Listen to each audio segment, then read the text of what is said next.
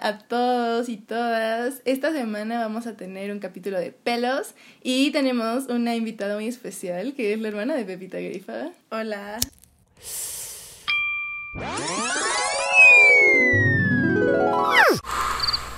Viajando con la conciencia.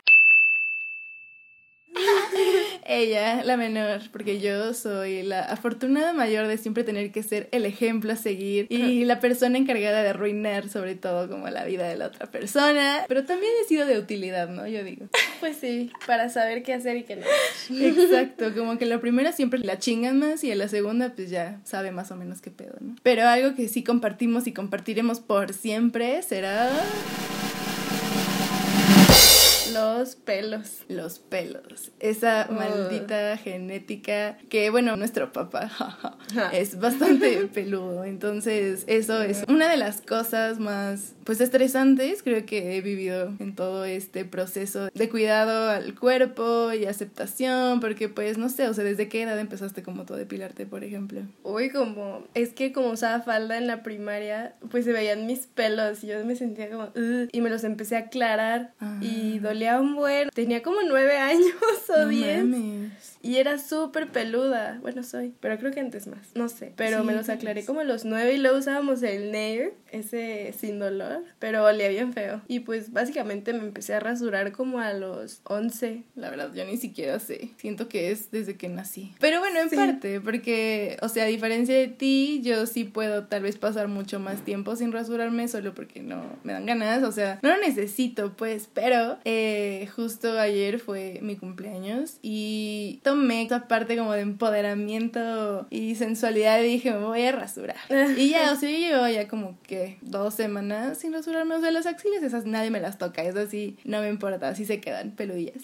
Pero, o sea, lo que son las piernas, creo que sí hay como una gran parte de la confianza femenina en esa parte y es algo bien fuerte porque luego me di cuenta, o sea, ya después de que lo había hecho, me di cuenta de que lo hice por sentirme bien. No lo sé, o sea, creo que también todos tienen derecho a creer en lo que quieran y no ser tan estrictos a veces. O sea, si es algo que te gusta y te debe sentir bien, pues está chido. El ser mujer tiene muchísimas reglas y eso es un trip bien raro. También luego me empecé a maquillar y dije como, güey, no quiero hacer esto, ¿por qué lo estoy haciendo? O sea, es solo como esta necesidad de verte bien. No sé cómo explicarlo, ¿tú cómo lo explicarías? Ay, pues para mí el maquillaje es mucho más diferente. O sea, lo hago porque me gusta, porque digo como, wow, me veo fabulosa. Pero hay días que no me quiero maquillar, o sea, ¿para qué ponerte delineador y sombras todos los días? O sea, no. Pero pues, no sé.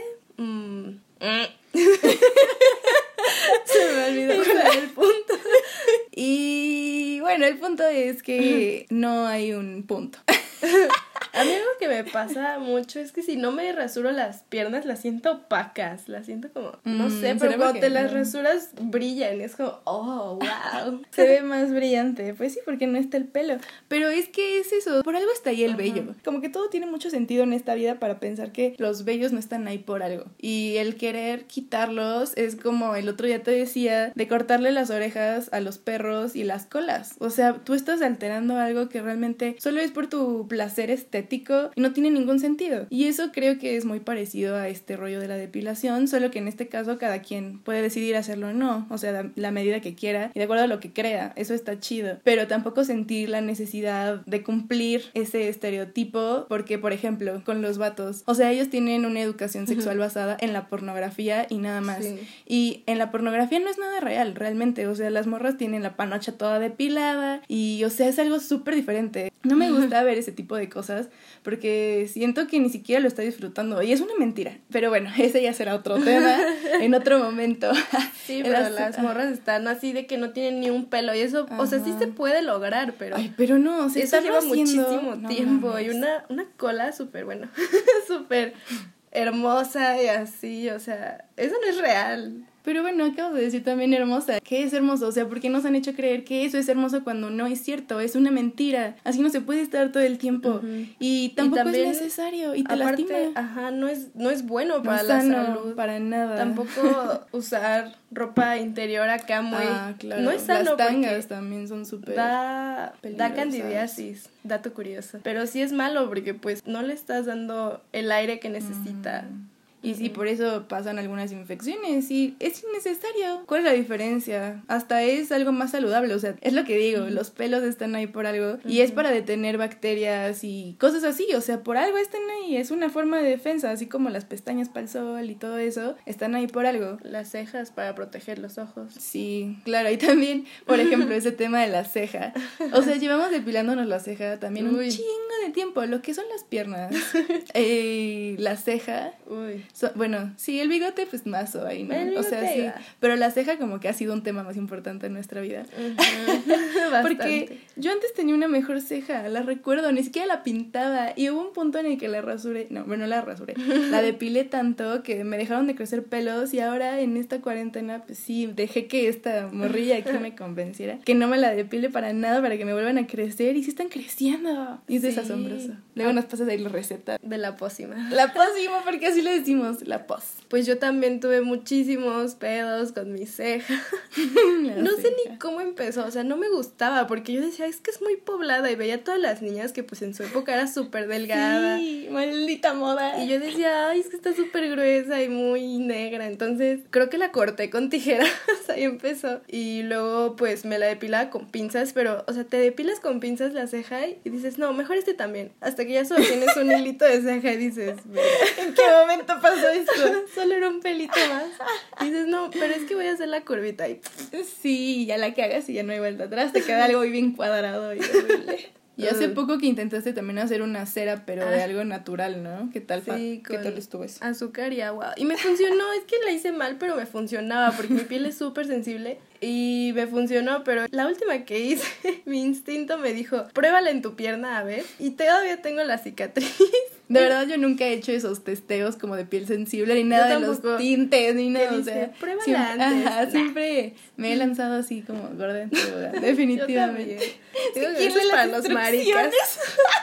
pedí un, esas maquinitas depiladoras en Wish y dije, no me voy a depilar las cejas hasta que llegue. Y de toda pinche Wish, fueron como siete meses.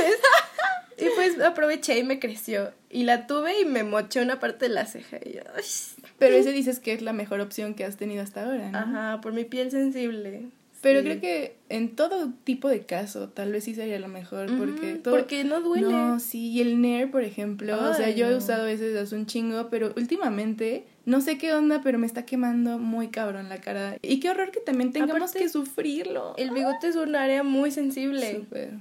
A mí me gustaría hacerme la depilación. Pues sí, la Estas cosas a las que nos sometemos por cumplir ciertos estándares Hace poco me puse como lagartija aquí abajo del sol y estuve como dos horas, me puse algo oxigenada en la espalda y no se me quitó nada, o sea, seguían igualitos. ¿Y te quemaste? Sí, me quemé toda la espalda. no mames. Y mis pompis es que solo sirve el sol de Acapulco, ¿no te han dicho? oh, chale. Pues tal vez no estaba tan potente el sol. No, sí estaba Pero sí, desde tiempos remotos llevamos haciendo eso. Y también ha sido, o había sido más bien, un tema difícil para mí porque en la primaria fui porrista y yo también empecé a rasurarme como a temprana edad. Y sobre todo las axilas y se me empezaron a oscurecer justo por el estar rasurándolas. Y yo no me sentía para nada segura usando manga corta, para nada, bueno, o sea, de esa sin manga, ni pues en traje de baño, además de que tenía una cicatriz que también todos me decían como, ¿qué te pasó? Y yo, realmente no quiero.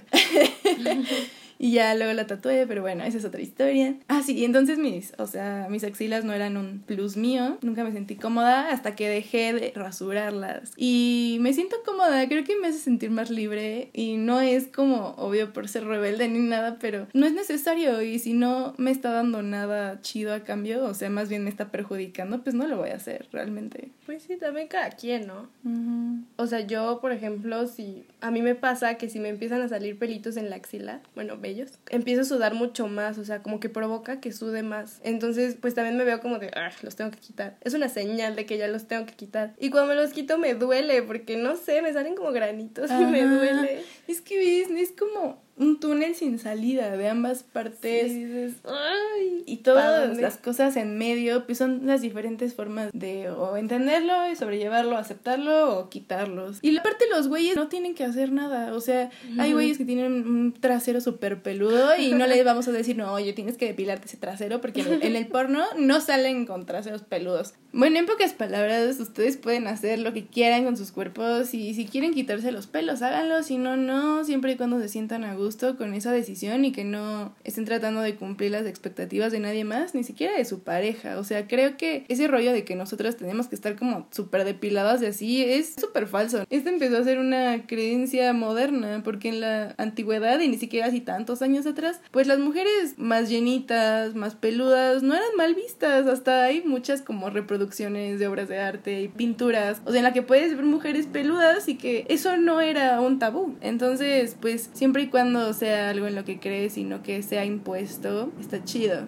Estuvo de pelos hablar de pelos. De pelos. Pues muchas gracias por sintonizarnos en esta semana. Y aquí nuestra invitada será una invitada frecuente de honor. Así que igual si les gustaría que nosotros dos habláramos como de algún tema, algo de lo que seguramente tocamos y dije que íbamos a hablar después, que no recuerdo en este momento. O lo que sea, pues aquí andamos. Gracias por permitirme estar aquí y compartir mi experiencia de mis pelos. Pero me está esperando Didi Food porque estoy viendo cosas que no sé si pediré. Seguramente sí pediré. Es que se antoja. Se antoja un, postre. no, wow. Sí, ya está, ya está de un postre. Eso era de un postre, totalmente. Entonces vayan por su postrecito también. Pásensela chida. Hay unos vidrios.